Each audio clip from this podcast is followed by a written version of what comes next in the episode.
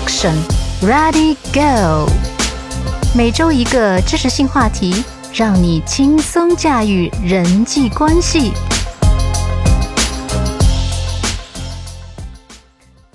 大家好，这里是蓝色星期天电台，我是小卓。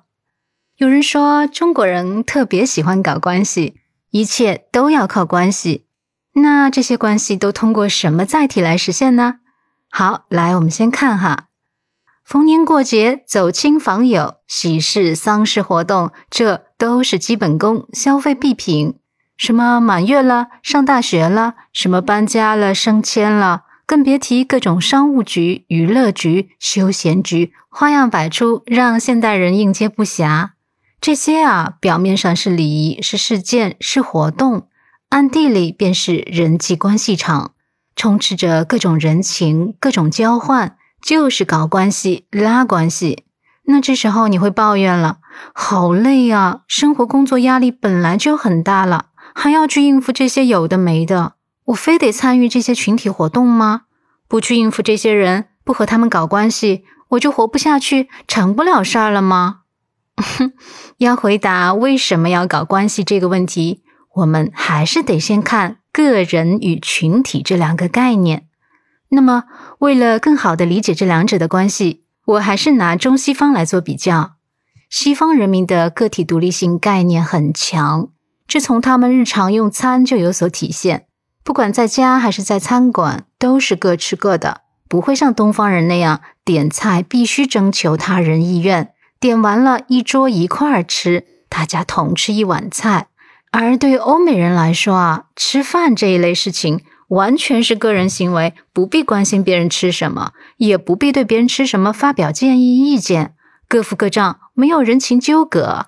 这种习惯啊，虽然有高度的独立性，但却丧失了人与人之间的亲密度，关系呢就会比较淡薄。因此啊，显然的，中国人认为这样是大大的身份，大大的疏离，是自私的行为。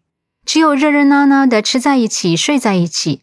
自己包了饺子，还要给隔壁邻居送一碗过去。喜欢往来频繁、人际关系浓厚的相处方式。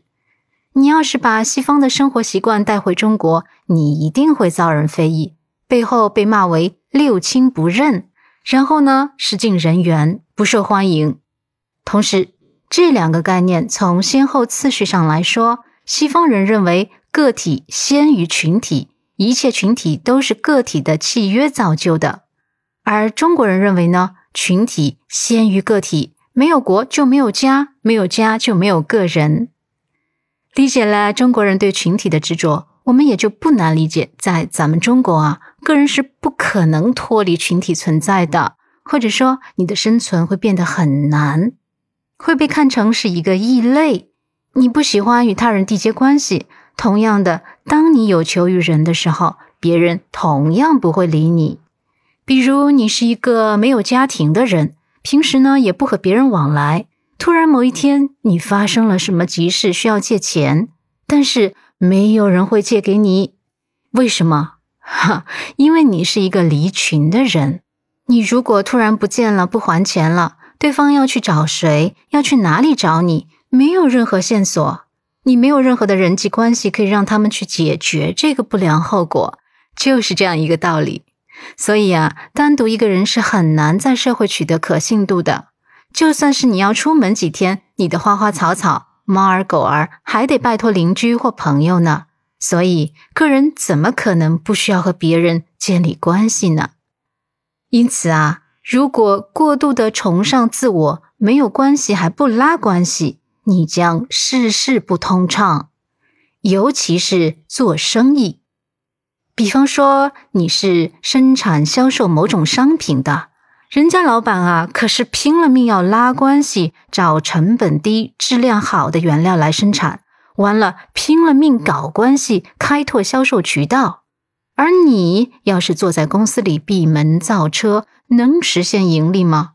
你都不寻求自己的上下游渠道，何来买卖一说？我们也可以把自己比喻成一个货品。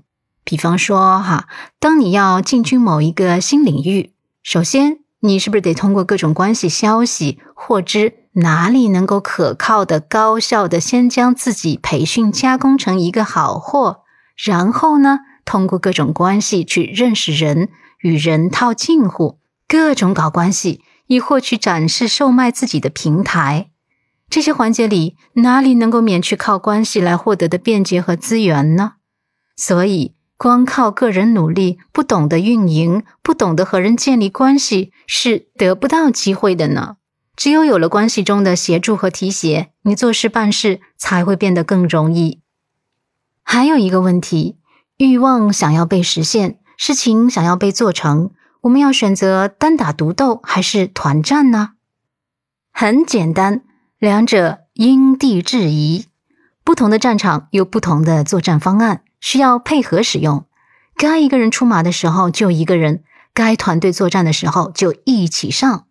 刺杀君王是一个人的使命，刺杀完了要全身而退，一定是有一个团队在做外应，最后成功逃脱。这就是个人与群体两个概念并不冲突，而且时常是相辅相成的。